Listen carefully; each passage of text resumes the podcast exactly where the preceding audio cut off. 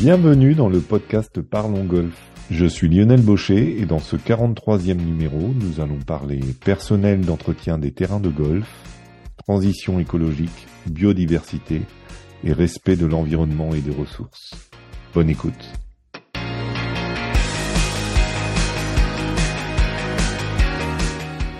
Aujourd'hui, je suis ravi d'accueillir Rémi Dorbeau, directeur du golf de Chantilly et président de la greffe et de l'Institut Écoumène Golf et Environnement. Bonjour Rémi.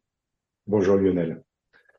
Alors Rémi, pour commencer cette émission, est-ce que vous pouvez nous présenter un peu votre parcours professionnel qui vous a amené aujourd'hui à ces euh, multiples casquettes?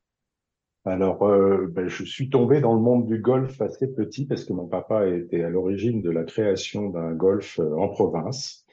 Et puis, euh, j'étais plutôt hockeyeur. Euh, il m'a mis à sa passion parce qu'il a découvert cette passion sur le tard. Et puis, ben, j'ai naturellement joué ben, toute mon enfance. Et puis, je me suis orienté après mon bac vers des études qui ne me convenaient pas forcément. Et puis, en me, en cherchant un peu ce que j'aurais aimé faire, eh ben, je me suis dit pourquoi pas le golf? Et puis, euh, étant euh, assez proche de, du milieu euh, de la campagne et de la nature, ben, le métier d'intendant de terrain finalement a, attiré mon attention. Je me suis renseigné, j'ai eu la chance d'intégrer une formation qui est la formation d'intendant de parcours.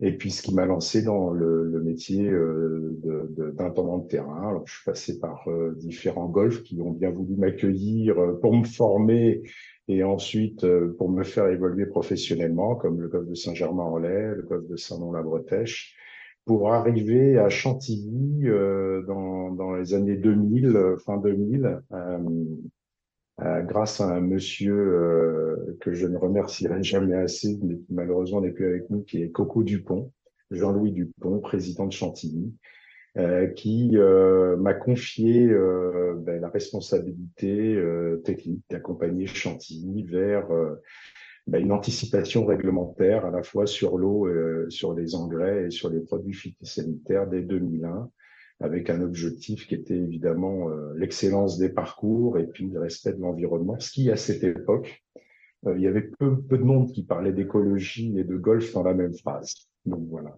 Et donc euh, aujourd'hui, vous êtes à la greffe depuis.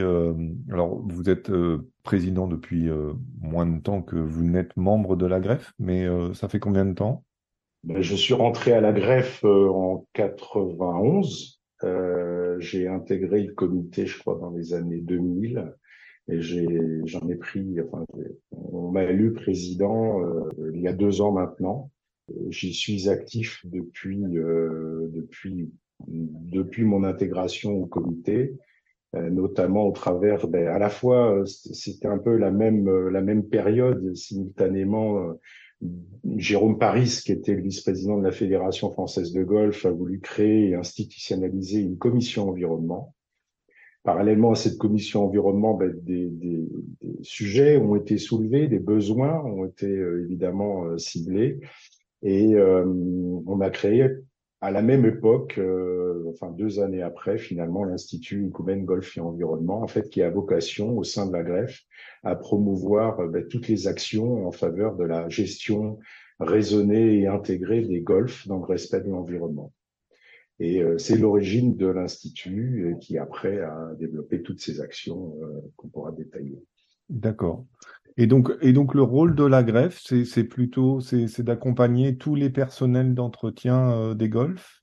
Alors la greffe, oui, c'est la personnelle, c'est l'association professionnelle des personnels d'entretien des golfs qui a qui avait trois volets euh, principaux. C'était, euh, faut se rappeler que c'était au départ une association d'anciens élèves bah, qui avait tout de suite vu qu'il y avait un besoin après la formation initiale bah, de continuer se former. Donc euh, c'est comme ça que Agref Formation est né avec un, un besoin certain d'organiser des stages pour actualiser les compétences des intendants, des jardiniers, des mécaniciens et des fontainiers aussi, parce que dans notre métier, euh, le métier d'intendant de terrain est un métier avec une, une palette extraordinairement large de compétences requises pour mmh. pouvoir euh, gérer et appréhender la gestion à site. Euh, en sachant que chaque site a sa propre gestion. Donc, c'est des méthodes qu'il faut appliquer. Il n'y a pas euh, une technique à transposer euh, ailleurs. Ce qui fonctionne sur un golf ne fonctionne pas forcément, enfin, ne fonctionne certainement pas ailleurs. Donc, à chaque fois, il faut renouveler la méthode pour trouver la, la, la, le bon compromis de gestion pour chaque site. D'où cette, donc, cette, cette, cette, ce besoin de formation continue et l'association professionnelle a répondu à cette demande. Ensuite, il y a une organisation professionnelle sur l'aspect social, parce que euh, le monde du golf s'est développé euh, rapidement dans les années 80-90 euh, avec des infrastructures euh, arrivées par centaines en quelques années et puis euh, évidemment ben, de l'embauche, de l'emploi. Et la greffe a contribué à son époque ben, à, créer la convention, enfin contribuer à la conception de la convention collective golf. Et justement ben, euh, accompagner les personnels de golf, pas, que seulement des terrains, mais personnels de golf justement ben, dans ce volet social euh, négociation aussi, bah, création des catégories, euh, on va dire euh, socioprofessionnelles, mais des catégories d'emploi avec mmh. les différents euh, degrés et groupes dans la convention qui correspondent aux différents types de, de métiers qu'il peut y avoir dans le monde du golf et puis assurer bah, euh, effectivement la, la, le respect des intérêts, euh, faire améliorer cette convention collective par euh, les mutuelles, euh, les prévoyances, enfin tout ce qui a évolué mmh. depuis les années 90-95. Et enfin, le troisième volet, bah, c'est surtout la, la, la, veille technique, l'information technique. On a une revue trimestrielle qui est Green Magazine, et puis on a développé un site web et puis euh, des applications, une application euh, aussi destinée aux membres euh, de l'association pour pouvoir les, les, renseigner techniquement, les maintenir leur voilà leur bagage technique et puis une certaine actualité dans l'évolution euh, de la gestion des gazons et puis toutes les activités aussi annexes. Hein, comme je vous l'ai dit, le panel, c'est ça va de la fontainerie à la physiologie, à l'agronomie, à la mécanique. Euh, à la, à la, gestion environnementale, à la biodiversité, enfin c'est le, le, panel, et puis surtout les ressources humaines. Hein. J'ai animé les équipes, euh, voilà, et, et, parce que tout seul on ne fait pas grand chose, voilà. L'Institut Écoumène, juste justement, euh, comment, comment vous travaillez au, au quotidien avec, euh, avec les golfs? Alors l'Institut Ecoumène, c'est d'abord euh, la, la greffe, c'est quatre collaborateurs. Et euh, donc euh, dans ces quatre collaborateurs, on en a deux qui travaillent plus spécifiquement dans l'institut, qui sont des techniciens d'expérimentation. L'objectif, un, un, des volets de l'institut, c'est que nous sommes agréés par la COFRAC pour des, des bonnes pratiques d'expérimentation, c'est-à-dire que nous faisons l'évaluation d'efficacité des produits euh, pour les firmes qui souhaitent obtenir des autorisations de mise sur le marché ou pour l'État. C'est-à-dire que euh, on travaille pour des commissions euh, gouvernementales du ministère de l'Agriculture qui nous demandent d'évaluer des produits qui pourraient être intéressants pour pouvoir ben, résoudre des problèmes de nuisibles, de bioagresseurs par exemple sur les gazons ou des mmh. liciteurs, c'est ce qu'on appelle des biostimulants maintenant, parce qu'avec la transition écologique, on va de plus en plus sur des produits de biocontrôle et de biostimulation. Et donc, ce sont des deux personnes engagées à plein temps, à la fois dans l'expérimentation, dans l'accompagnement au club, dans le, le suivi euh, de la pression des bioagresseurs au niveau national. Ça, c'est une des missions que nous avons soutenues par la Fédération française de golf, en fait, de faire une surveillance totale du territoire et de rendre un rapport annuel. Et à côté de ça, on a euh, six, euh, sept projets en fait cofinancés euh, de recherche, cofinancés euh, avec le ministère de l'écologie, qui a, ont vocation à ben, développer des outils et des technologies qui permettront à l'intendant ben, de d'atteindre de, ce qu'on appelle nous le Graal, c'est-à-dire la lutte intégrée. C'est-à-dire la lutte intégrée, c'est d'utiliser toutes les méthodes de lutte que, qui sont à notre disposition, c'est-à-dire physique, chimique. Physique, ça peut être le sol, euh, ça peut être euh, voyez, euh, les, les, éléments comme le sable que l'on peut apporter, aérer. Euh, chimique, euh, ça va être bah, les engrais minéraux ou justement tout ce qui va être amendement. Biologique, ça va être comment développer la vie biologique d'un sol ou comment utiliser les intrants biologiques. Cultural, euh, c'est-à-dire toutes les opérations qu'on réalise sur un terrain, la sélection mmh. variétale aussi, c'est-à-dire que le, levier le plus important pour pouvoir réduire euh, les produits euh, phytosanitaires et les intrants, c'est d'avoir les bonnes graminées adaptées au bon endroit et, à, l'environnement agro-météorologique mmh. pour utiliser vraiment en ultime recours et le minimum possible des produits chimiques de synthèse. La lutte intégrée, c'est ça. Et euh, un intendant, euh, ben, son objectif au quotidien, ben, c'est de produire les mêmes, les, meilleures surfaces sportives en gazonné en utilisant le minimum de produits phytosanitaires de synthèse. Hmm. Est-ce que, est-ce que vous avez des interactions avec euh, les, les, les autres euh, les autres sports, on va dire, ou les autres euh, disciplines qui utilisent, par exemple, si on prend le, le football ou l'équitation, enfin, j'imagine je, qu'il y a plusieurs sports qui utilisent euh, ou disciplines qui sont aussi concernées par cela. Est-ce que, est-ce que vous interagissez beaucoup avec eux? Alors oui, on se connaît euh, bien euh, entre les disciplines. Évidemment, il y a le football, il y a le rugby, il y a tout ce qui est hippodrome, effectivement. Hmm. D'autres annexes qui sont plutôt dans des terrains maintenant plutôt synthétiques comme le hockey sur gazon, par exemple, qui à une époque se faisait sur surface naturelle. Et puis, euh, le dernier volet, mais qui est un peu plus agricole, c'est la production de gazon plaquage. Donc, toutes ces filières-là euh, travaillent en concertation euh, depuis de nombreuses années. On a une affinité particulière avec euh, France Gallo et les hippodromes, et puis le, la 3F avec la Ligue de football professionnel, en fait. comme vous savez, la loi Labbé a scindé un peu l'activité, on va dire, dans ce domaine-là du football amateur et professionnel. Ouais on a une convention qu'on a signée avec justement la Ligue nationale de football professionnel euh, pour pouvoir les accompagner et puis euh, bah, faire cette surveillance du territoire et puis aussi euh, développer des projets de recherche avec eux pour les terrains de sport. Alors, environnement, transition écologique, c'est au cœur des, des, enjeux des golfs, mais c'est aussi au cœur des débats de l'opinion publique, on va dire. Où est-ce qu'on en est euh, là, mars 2023, par rapport aux, objectifs et aux échéances à venir? Vous avez parlé de la loi Labbé euh, qui prendra effet en 2025, je crois. Vous en êtes où? L'enjeu, alors sur la loi Labbé, euh, c'est-à-dire la protection des plantes, hein, l'aspect phytosanitaire de synthèse, on a des programmes de recherche qui sont en, cours, qui vont, nous l'espérer, l'espérons aboutir sur des nouveautés technologiques qui nous permettront de réduire drastiquement l'utilisation des, produits phytosanitaires.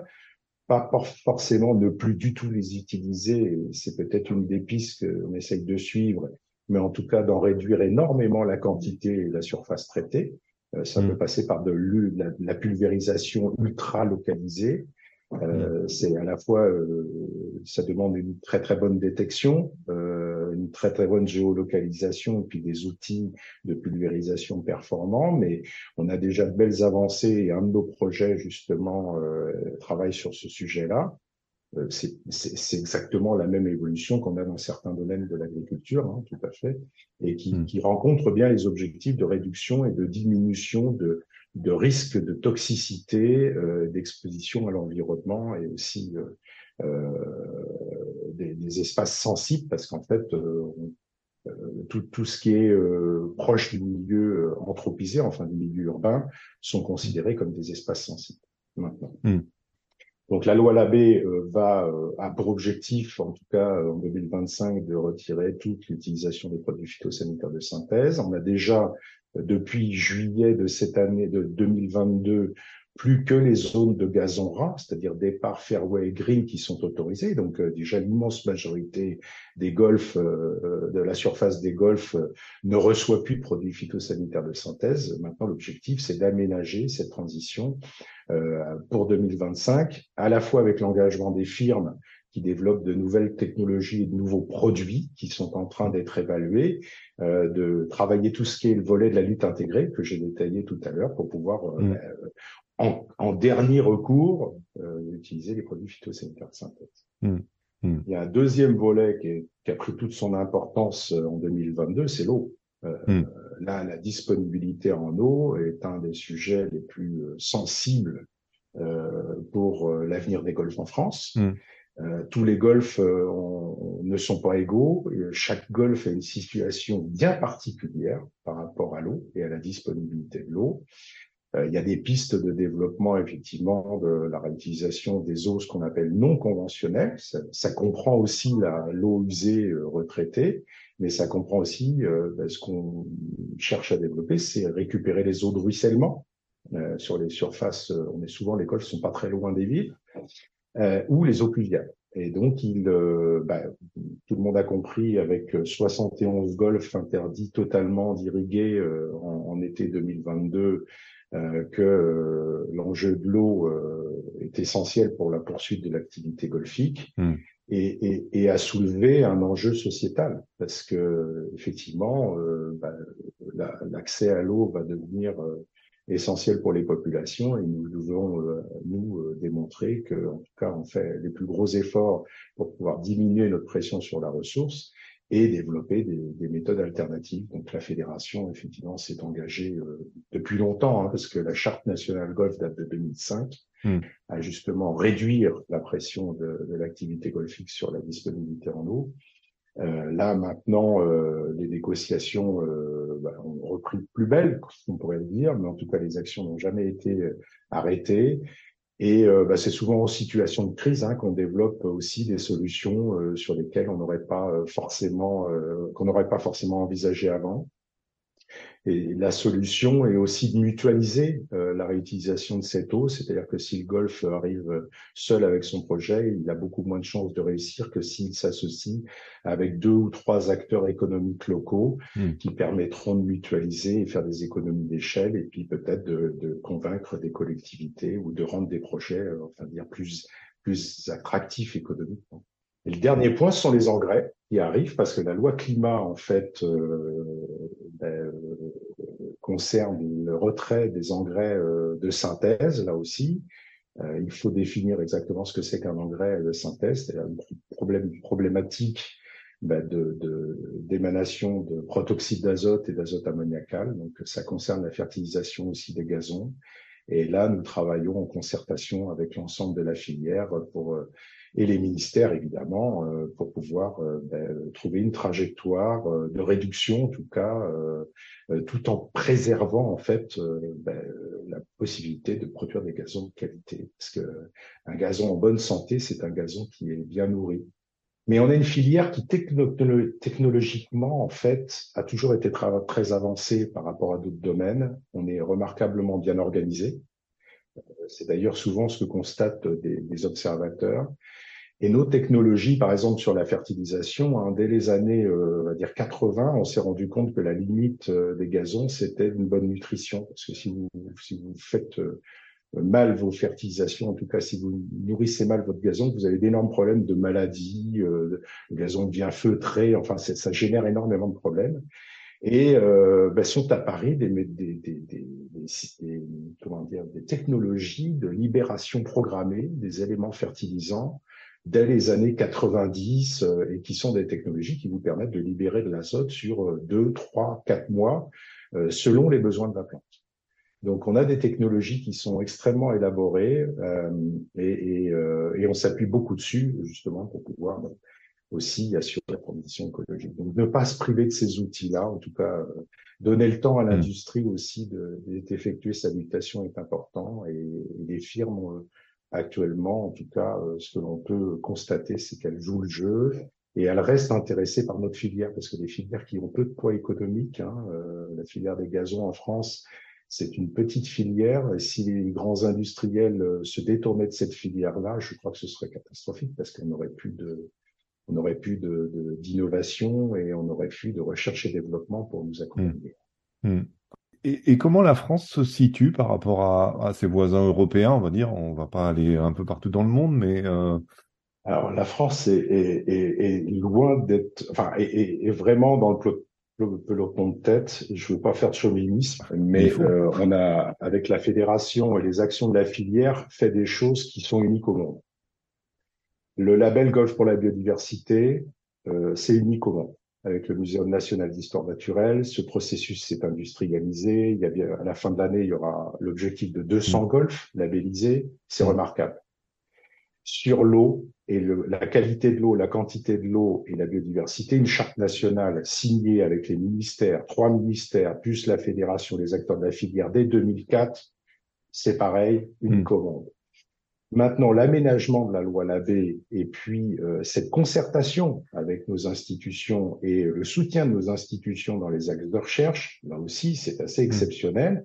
Et surtout, une filière soudée dans le monde du golf qui a permis de développer des outils. Euh, par exemple, vous allez avoir bientôt euh, un outil qui va être déployé par la fédération qui s'appelle Plateforme Golf, qui va être mis à disposition de tous les golfs de France pour collecter des données sur chaque golf concernant les produits euh, de protection des plantes, produits phytosanitaires, qu'ils soient biologiques ou de synthèse, les fertilisations et l'eau, de façon à ce que l'on rapporte de manière précise et évolutive, c'est-à-dire qu'on soit capable d'année euh, d'année en année de montrer les efforts qui sont faits par la filière à nos institutions hmm. et pour pouvoir en toute transparence dire ben voilà l'état de l'art de notre filière, voilà comment euh, nos intendants et nos golfs en fait évoluent et évoluent dans le bon sens, c'est-à-dire en utilisant de moins en moins de produits phytosanitaires de synthèse, de moins en moins d'engrais et surtout trouver des, des, solutions alternatives à l'utilisation de l'eau euh, quand c'est possible. Hmm. Voilà. Hmm.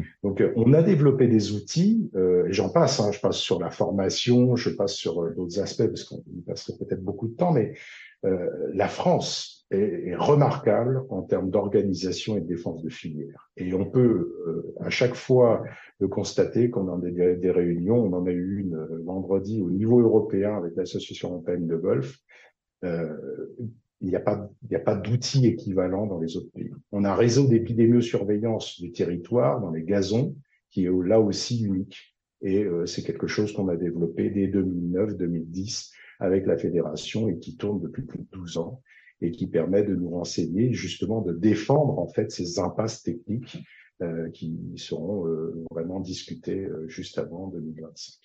Si, si, si on prend votre autre casquette maintenant de, golf de directeur du golf de Chantilly. Euh, où, est-ce que vous en êtes, vous? Est-ce que le golf de Chantilly sert un peu euh, d'expérimentation ou euh, est-ce que vous devez d'être plus exemplaire que les autres à cause de vos, de vos casquettes?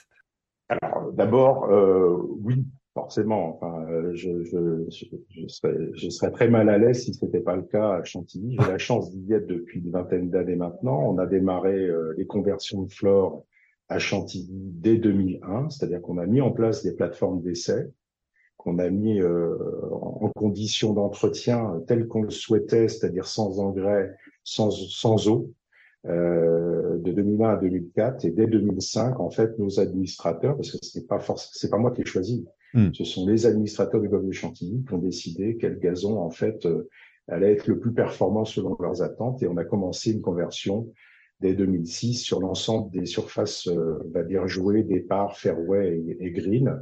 Green, c'était même un peu avant, euh, pour économiser plus de 50% de l'eau qu'on utilisait avant. Euh, ça, c'était sur la ressource en eau. Et on s'est rendu compte avec, depuis cinq ans, en fait, que euh, on atteint à la limite du système des graminées, parce que euh, autant des graminées qu'on a réussi à implanter résistent très bien à la, à la, sécheresse, mais elles sont confrontées à une autre problématique, qui est celle de la chaleur et des canicules à répétition. Et ces graminées-là ne sont pas équipées pour, enfin, meurent par température élevée. C'est propre des graminées tempérées. Et donc, c'est un deuxième challenge qu'on a relevé et on a relancé la même méthodologie euh, en observant bien ce que faisait la nature pour tester d'autres graminées, parce que l'évolution aussi variétale a, été énorme dans les dix dernières années, et qui seront capables bah, de résister à la fois à la sécheresse et à la chaleur pour pouvoir euh, conserver une, une couverture végétale et un gazon de qualité pour pouvoir euh, euh, pratiquer du sport de haut niveau. Parce que Chantilly, c'est avant tout un minimum de deux euh, internationaux de France chaque année. On a mm. les internationaux de France U14, donc jeunes, mm. et puis on a les internationaux de France. Alors euh, c'était la Coupe Murat, mais messieurs qui deviennent mid-amateurs, mm. plus des rencontres internationales tous les ans. Donc ça n'est pas au détriment de la qualité des surfaces qui sont proposées aux meilleurs joueurs et, qui puissent leur permettre d'exprimer totalement leur talent. Donc, euh, on espère encore économiser euh, de l'eau, en tout cas des besoins en eau, et puis surtout conserver une, une, couverture végétale satisfaisante et développer un projet en partenariat avec la commune à côté sur de la récupération de ruissellement, parce qu'il se trouve qu'il y a un gros bassin versant, et c'est un projet sur lequel on est en train de travailler depuis deux ans et demi, euh, ou qui euh, ben, collecte, qui concentre beaucoup d'eau, qui inonde quelques habitations et puis qui, qui euh, s'évacue dans un petit cours d'eau où il y a énormément de travail d'assainissement et de, de, de, de, de, de qualité d'eau, d'augmentation de la qualité de l'eau qui a été fait par toutes les communes qui sont en amont d'où nous mmh. sommes.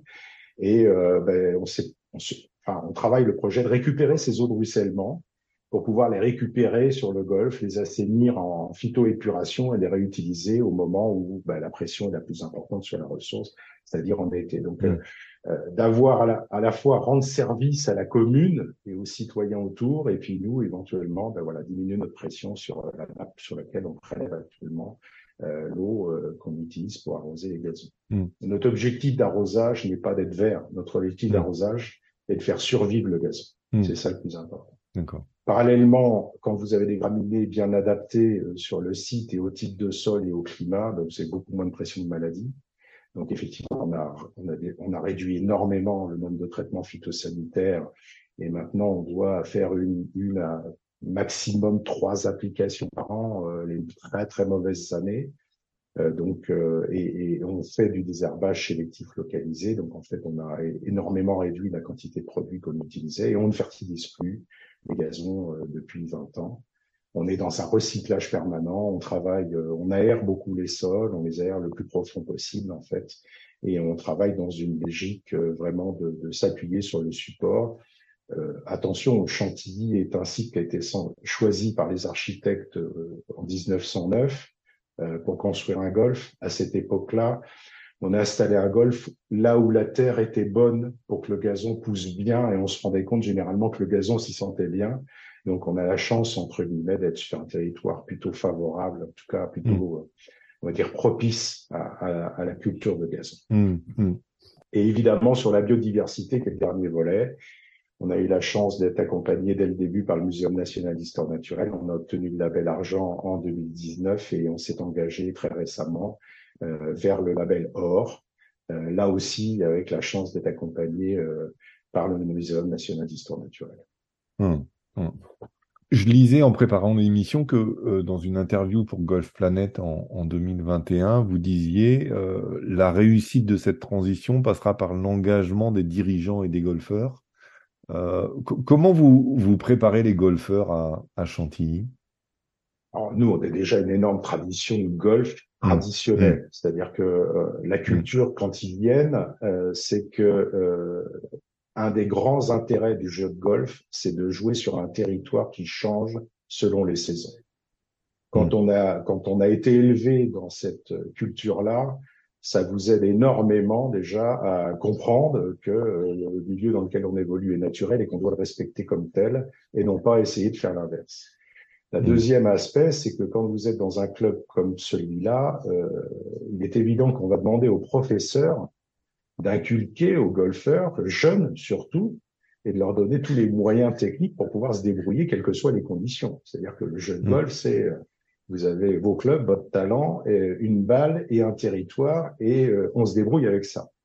Donc plus mm. on a de talent et plus on nous apprend en fait tout le panel de coups nécessaires à jouer quand il n'y a pas de l'ail ou quand il y a un très bon lie ou une balle un peu portée ou un terrain qui rebondit beaucoup ou plutôt un peu souple où la balle roule moins et qu'on vous apprend euh, la stratégie de jeu, euh, ça vous aide énormément à pouvoir apprécier et à pouvoir vous amuser euh, sur un panel de territoire qui est beaucoup plus large que si on vous apprend et qu'on vous dit que le golf ça joue sur une moquette verte bien souple, bien arrosée, avec des grilles qui sont très tendes et qui qui, euh, on va dire, amortit euh, la tombée de la balle. Non.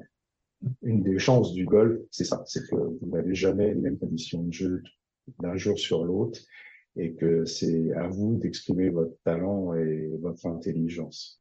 Mm. Donc oui, il y a un vrai travail à faire sur le golfeur parce que euh, beaucoup de golfeurs, à mon sens, ben, ont découvert le golf dans les années 80-90 sur un standard américain, très vert, très moquette, Et, et, là, on est en train euh, de basculer complètement euh, en expliquant à cette génération-là bah, que ce, qui, ce pourquoi ils sont venus au golf bah, doit changer par la force des choses.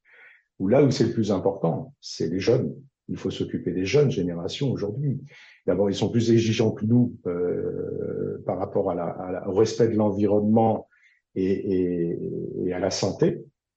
Et, euh, et l'enseignement euh, doit tout, prendre toute sa valeur, euh, notamment avec nos professeurs, les écoles de golf, justement, ben, pour qu'ils apprécient encore plus l'environnement dans lequel ils évoluent quand ils font leur sport. Surtout euh, ben, d'avoir euh, toute cette technicité et cette acceptation, en tout cas cette tradition de, de, de terrain qui sont des saisons. Hum. Est-ce que justement ces, ces nouvelles générations euh, qui, comme vous le disiez, sont beaucoup plus euh, préoccupées par l'environnement que, que nous on l'était à notre époque au même âge, on va dire, euh, est-ce qu'elles sont aussi intéressées par ces métiers d'entretien euh, des terrains de golf?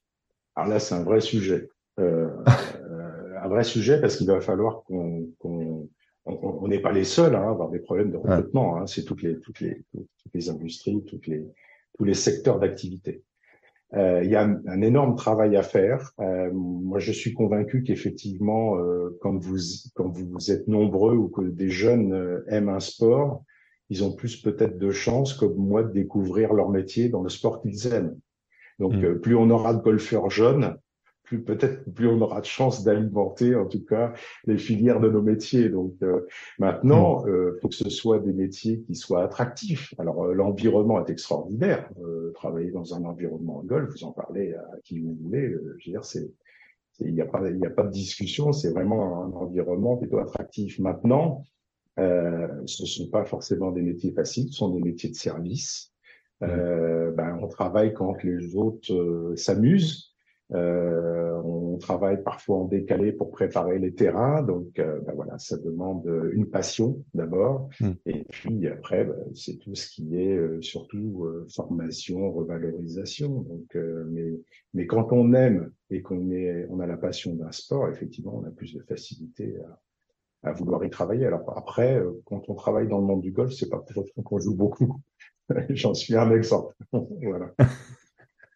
Et justement, depuis que vous êtes euh, euh directeur du, du, golf, euh, vous, vous arrivez, vous, vous, passez encore du temps sur le terrain pour euh, pour voir comment évoluent les, les, parcours, puisque vous avez, enfin, il y a trois parcours à Chantilly? Oui, oui, oui. Alors, je, je commence mes journées sur le parcours. D'accord. Voilà. Et, et, et, je commence très bien mes journées sur le parcours. Voilà. Et, et après, oui, euh, bon, j'ai la chance d'habiter sur le site, donc euh, j'ai un jardin extraordinaire et, euh, et un environnement extraordinaire. Et puis vivre un parcours sur toute la journée, sur toutes les saisons, c'est une chance incroyable, c'est une chance inoubliable, mmh. surtout celui de. Mmh. On dit euh, que parfois, enfin, les discussions que j'ai pu avoir avec euh, des gens de, votre profession, attendant de parcours, euh, que l'idéal serait de pouvoir laisser reposer les parcours régulièrement, on va dire. Est-ce que l'arrivée des nouveaux golfeurs, de plus en plus de golfeurs, comme les, chiffres de la fédération le montrent depuis deux ans, est-ce que c'est une bonne nouvelle ou, ou pas?